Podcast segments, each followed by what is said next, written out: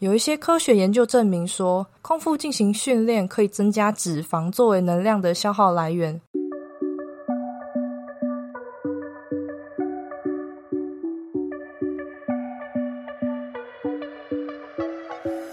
Hello，大家好，欢迎你回到贱女人的频道，我是这个频道的主持人卡罗。今天是第三十集，今天要聊的主题是空腹训练。如果呢你是第一次收听这个频道，这是一个从贱女人的角度出发，并针对增肌减脂的心态面切入的频道。希望透过我的分享，可以让更多女孩了解训练和饮食是可以和生活平衡的。那么，你准备好和我一起成为贱女人了吗？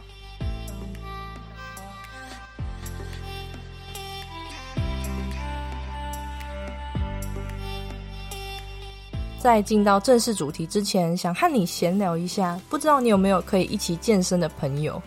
你们的关系可能是会一起去健身房训练。一起互相帮对方补，或者是一起抱怨后脚抬高蹲是多么的地狱。最近呢，我和我的健友两个人时间对的比较上，所以常常一起约训练，然后时间都是约在一早起床的时候。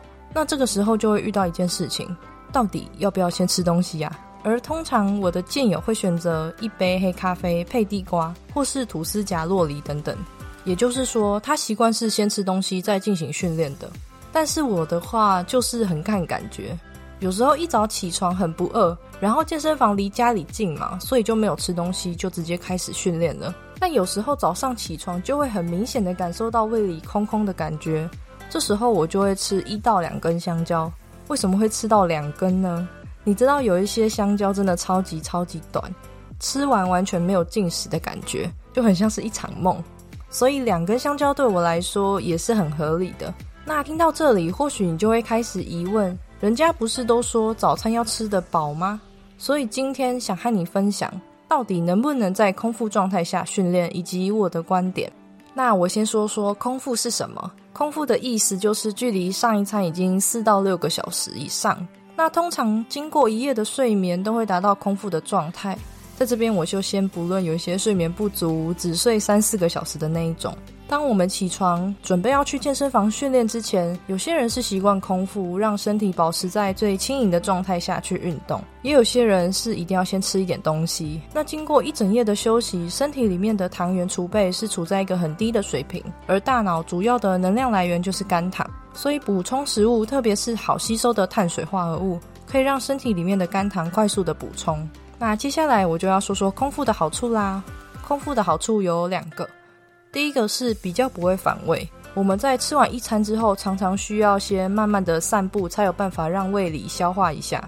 所以说，如果吃完早餐立刻开始进行训练，那会有多不舒服是可以想见的。我之前有过早上起床不饿，但还是吃了一根香蕉。我只吃了一根哦，就一根而已。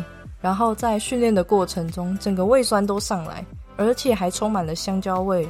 导致我有好一阵子都不是很想再碰到香蕉这个食物，所以说以我而言，空腹训练的确可以帮助我减少在训练时胃酸跑出来的状况。第二个就是增加脂肪燃烧，有一些科学研究证明说，空腹进行训练可以增加脂肪作为能量的消耗来源，也就是说，在空腹的状态下运动。因为身体的糖原储备减少，那因为没有碳水化合物了嘛，所以身体会通过燃烧更多的脂肪来做出反应。那利用脂肪作为燃料来源这件事情，对想要减脂的人来说，听起来是不是一个很大的优点呢？但它是有可能会对你的训练产生负面影响的。所以接下来我就要说说空腹训练的缺点。那缺点有三个，第一个就是可能没办法进行高强度的训练。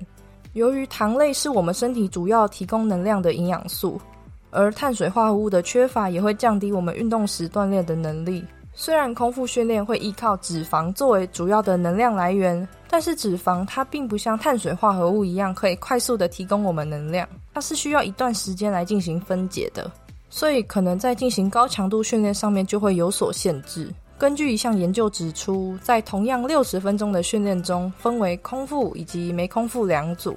那研究结果呢？空腹训练那组增加了脂肪的代谢，但是没空腹训练那组反而增加了一百五十六卡路里的燃烧。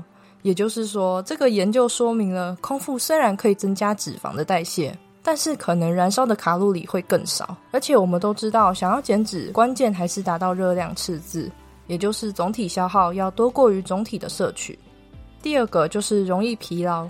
我们在经过一夜的睡眠后，胃里其实已经没有什么食物了，而且在缺少碳水化合物的时候，身体会处在一个低能量的状态。尤其是当你的血糖处在一个很低的水平的时候，这时候训练会让身体的糖分下降，容易会造成头晕疲劳的感觉。比较敏感一点的，还可能会有昏倒的风险。所以有时候尽力完成空腹训练后，会感觉到很累，可能是因为状态不好的关系，让自己的训练成效不好。第三个就是容易乱吃。当处于空腹状态的时候，会促进胃细胞分泌一种激素，叫做饥饿素。那长期处在饥饿的状态的时候，会让饥饿中枢感到更加的敏感，所以一遇到食物就会容易不自觉的吃下更多的食物。但是这个缺点呢，我必须要说，真的是很看人。有些人可以很理智的决定要吃什么东西，那像我的话，如果是经过很久的饥饿都没有吃东西的话，身体的理智线就会一条一条的断掉。如果没有事先决定或是准备好要吃什么的时候，这时候我已经不会去在意要吃什么了，而是会匆匆忙忙的想要垫饱我的胃。那以上就是空腹训练的几个优缺点，我再快速的帮你们复习一下。空腹训练的优点是一比较不会反胃，二。增加脂肪燃烧，那缺点呢？一可能没办法进行高强度训练，二容易疲劳，三容易乱吃。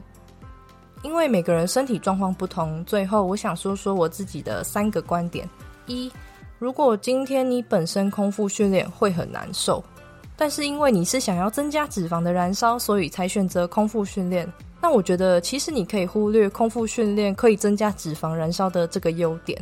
因为空腹训练就是可能会造成无法高强度训练和疲劳的风险嘛，所以我觉得并不值得。而且减脂最重要的还是要达到热量赤字哦。二，如果说你今天怕会因为吃东西产生身体不适的感觉，你还是可以在训练前吃一些东西。这时候你可以选择分量少但是吸收比较快的碳水化合物。因为这一类的食物可以快速的提供你在训练时要用到的甘糖，像是香蕉、刚切燕麦片、全麦谷物、地瓜或是南瓜等等，也要尽量避免像是乳制品这种会让你的胃不舒服的东西。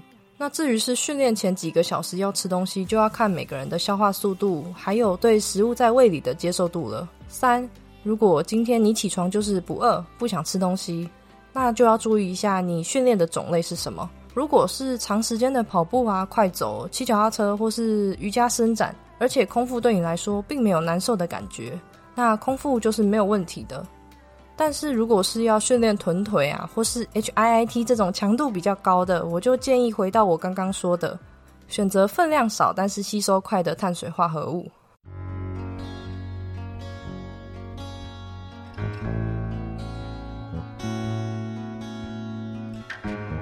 好的，以上就是这集要和你分享的内容啦。谢谢一直收听到这边的你。今天这一集，希望对不知道到底能不能空腹训练的你来说会有帮助。如果你喜欢这一集，你可以留言和我分享。留言的网址我会贴在底下资讯栏，或是你也可以在 IG 上面 tag 贱女人，并放上这一集的截图，账号是底线 Listen to Carol 底线，和我说说你的想法。如果你觉得这个频道对你来说有帮助的话，希望你能够花一点时间在 Apple Podcast 上面帮我打五颗星星，并且留言，并告诉我你正在收听的集数。这对我来说会是一个很大很大的鼓励哦。而且这样子也可以让这个频道推播出去，让更多人看见。最后的最后，你一定要记得，You can be strong and sexy。那我们就下次再见喽。